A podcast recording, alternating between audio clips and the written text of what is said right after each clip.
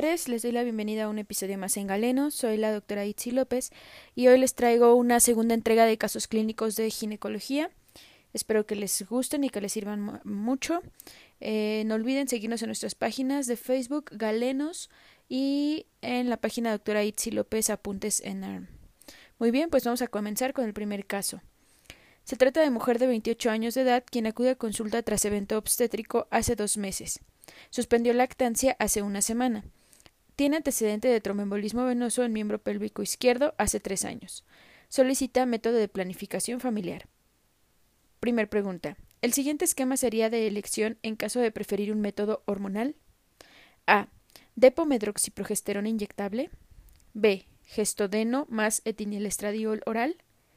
C. Medroxiprogesterona más cipionato de estradiol inyectable o de levonorgestrel oral. Segunda pregunta. En caso de desear embarazarse, este sería el tiempo máximo de retorno a la fertilidad tras retirar el método anticonceptivo elegido. A. Inmediato. B. Dos meses. C. Seis meses. O D.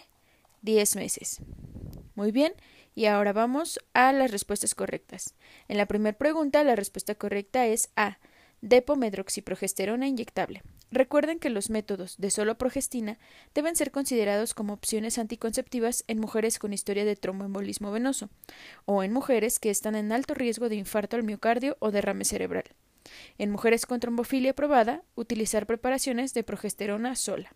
Entonces, el uso de anticonceptivos de solo progestina son el método hormonal de elección en pacientes con antecedente de tromboembolismo venoso. Y recuerden también, todos los anticonceptivos orales combinados van a aumentar el riesgo de este tromboembolismo. Ahora, el levonorgestrel no se puede utilizar porque no es un método de planificación familiar. Su uso está restringido como anticonceptivo de emergencia. Para la segunda pregunta, que es en caso de desear embarazarse, ¿cuánto tiempo tarda en retornar la fertilidad? La respuesta correcta es 10 meses. El retorno a la fertilidad es inmediato con todos los métodos anticonceptivos, excepto con la depomedroxiprogesterona, en el cual el promedio de tiempo que demora el retorno de la fertilidad es de 10 meses aproximadamente, respectivamente desde la fecha de última inyección, independientemente de la duración de su uso, es decir, aunque lo use un mes o aunque lo use un año, el tiempo será de 10 meses. Los métodos de planificación inyectables de progesterona sola son los que tienen más tiempo de recuperación de fertilidad y pues eh, la respuesta correcta, como dijimos, es 10 meses. Vamos a una siguiente pregunta, un siguiente caso clínico. Mujer de 24 años de edad que desde hace 5 días presenta leucorrea, poliacuria y malestar rectal. Se realiza a la secreción prueba de fermentación de glucosa, la cual resulta positiva. El diagnóstico más probable es A. sífilis primaria, B.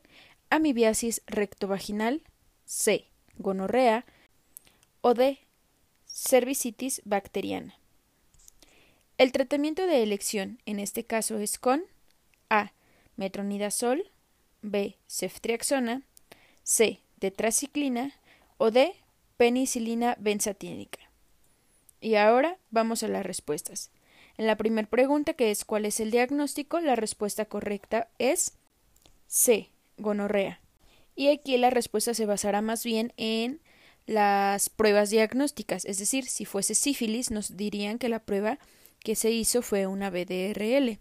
Si fuese amibiasis en recto vaginal, entonces el estudio diagnóstico sería la observación de quistes trofozoíticos que confirmarían la amibiasis. En cuanto a la cervicitis bacteriana, pues en realidad la gonorrea cuya localización es el cervix, es una cervicitis bacteriana. Sin embargo, ya cuando se identifica la Neisseria gonorrea, recibe el nombre específico de gonorrea. Dado que la pregunta incluye la reducción de los azúcares, que es específico para la Neisseria, pues se descarta la opción de cervicitis bacteriana. Ahí sí nos pudo haber causado confusión, pero la prueba de fermentación nos ayuda a diferenciar o a saber qué es gonorrea y diferencia de Neisseria gonorrea de otras Neisserias patógenas o no patógenas, haciendo al 100% el diagnóstico de gonorrea. Muy bien. ¿Y el tratamiento? Pues ¿cuál será? Recordemos que la, el tratamiento de elección para la gonorrea son las cefalosporinas seguidas de quinolonas. Ok. Tercer caso clínico. Mujer de 51 años de edad, gesta 4, partos 4, que acude a consulta por presentar bochornos nocturnos, falta de apetito sexual y amenorrea con incontinencia urinaria sobreagregada. El tratamiento indicado en este caso será a base de A. Progestágenos B. Medidas higiénico-dietéticas C. Estrógenos con progestágenos o D. Estrógenos simples. Este caso clínico es de una sola pregunta, así es que vamos a la respuesta. Y la respuesta correcta es C. Estrógenos con progestágenos. Recordemos que la terapia hormonal ha demostrado ser el tratamiento de primera opción para el control de los síntomas vasomotores y atrofia urogenital en el climaterio. En cuanto a las medidas higiénico-dietéticas, se utilizan como coadyuvantes, pero no van a ser el tratamiento de elección. Y los progestágenos solos no están indicados en el tratamiento de las manifestaciones genitourinarias de la menopausia o cuando se acompañan con otros síntomas en pacientes en las que se contraindique el uso de estrógenos. Pero o sea, progestágenos solos de preferencia, pues no. Y en cuanto a nuestra última opción, que eran los estrógenos simples, pues recuerden, no se recomienda el uso de estrógenos simples por el riesgo que nos incrementan de cáncer. Cuarto caso clínico. Mujer de 36 años de edad con diagnóstico de preeclampsia. Último evento obstétrico hace un año resuelto por vía abdominal. Inicia trabajo de parto hace seis horas y a su llegada al hospital se encuentra producto único, vivo, longitudinal, polo cefálico anterior, encajado y con dilatación cervical de 3 centímetros. Una hora después presenta dolor abdominal súbito con sangrado transvaginal escaso a la exploración física se encuentra actividad uterina intensa y taquicardia fetal. El diagnóstico más probable es A. Atonía uterina, B. Ruptura uterina, C. Desprendimiento prematuro de placenta o D. Placenta previa total. Segunda pregunta. ¿Debería indicarse de inmediato A. Soluciones cristaloides más derivados hemáticos, B.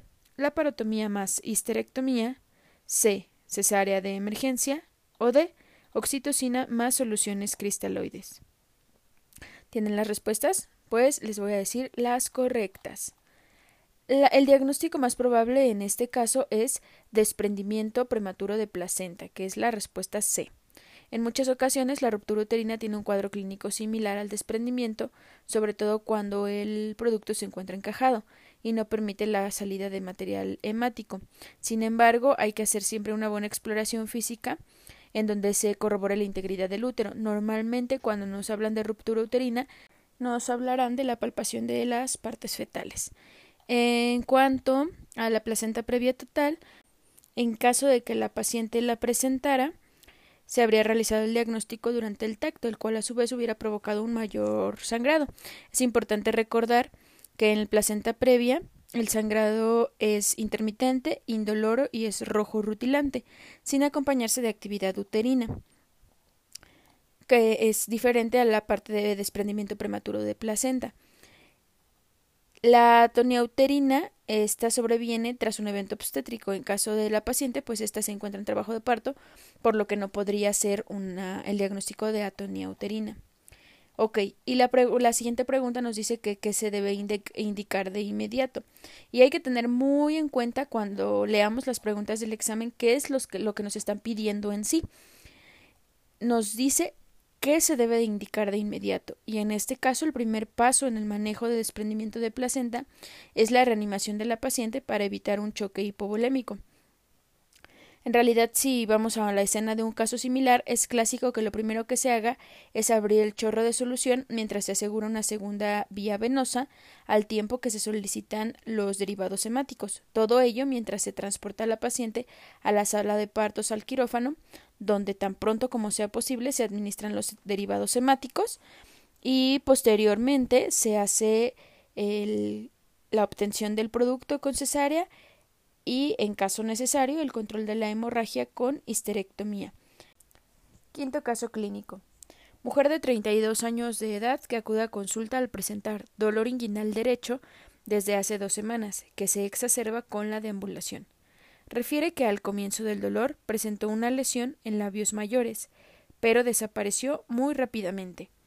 A la exploración presenta un conglomerado de adenomegalias inguinales derechas, además de edema vulvar y estenosis del introito vaginal. El diagnóstico más probable es A. Granuloma inguinal, B. Linfogranuloma venéreo, C. Chancro, blando o D. Chancro sifilítico. Muy bien, ¿ya lo contestaron? La respuesta correcta es B. Linfogranuloma venéreo. Y la característica más importante de este es que se manifiesta como una lesión genital fugaz, es decir, que desaparece rápidamente. En el linfogranuloma venéreo, que es una enfermedad de transmisión sexual por clamidias, en su forma clásica va a tener tres fases.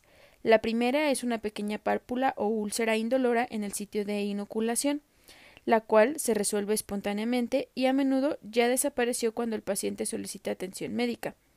La segunda fase hay una extensión hacia los ganglios linfáticos, una linfadenopatía inguinal y o femoral bilateral dolorosa, que drena la zona de lesión primaria que puede presentar supuración. La tercera fase es la inflamatoria crónica, que evoluciona solo en algunos pacientes cuando no reciben tratamiento.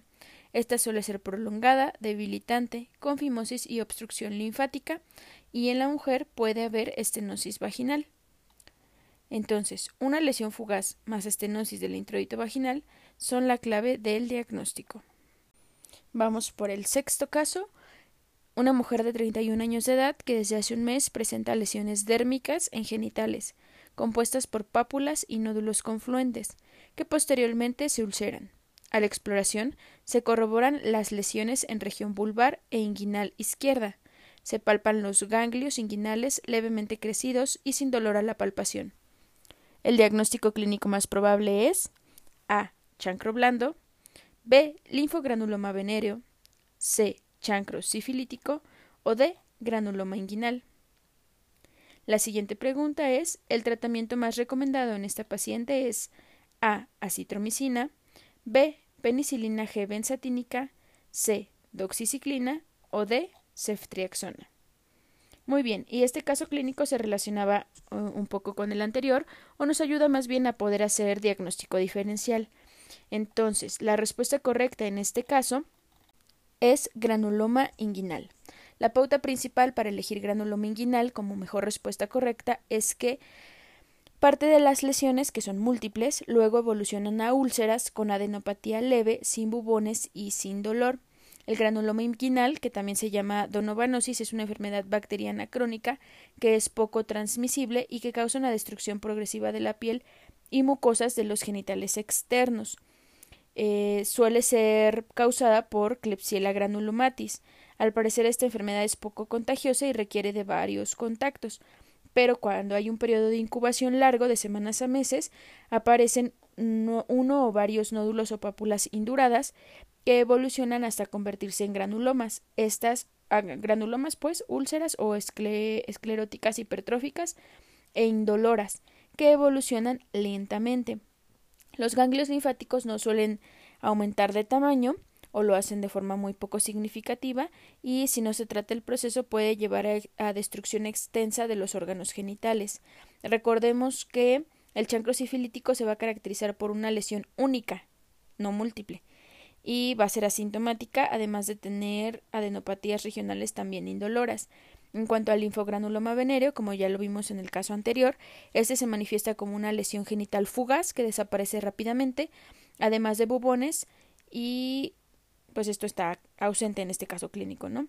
Y por último, el chancro blando, pues la diferencia más importante es que el chancro blando por lo general se manifiesta como una lesión única también eh, y que en su forma de úlcera es necrótica, sangrante, muy dolorosa, además de la presencia de adenopatía inguinal dolorosa. Ambas cosas están ausentes en este caso clínico. Entonces nos quedamos con la respuesta correcta que será el granuloma inguinal.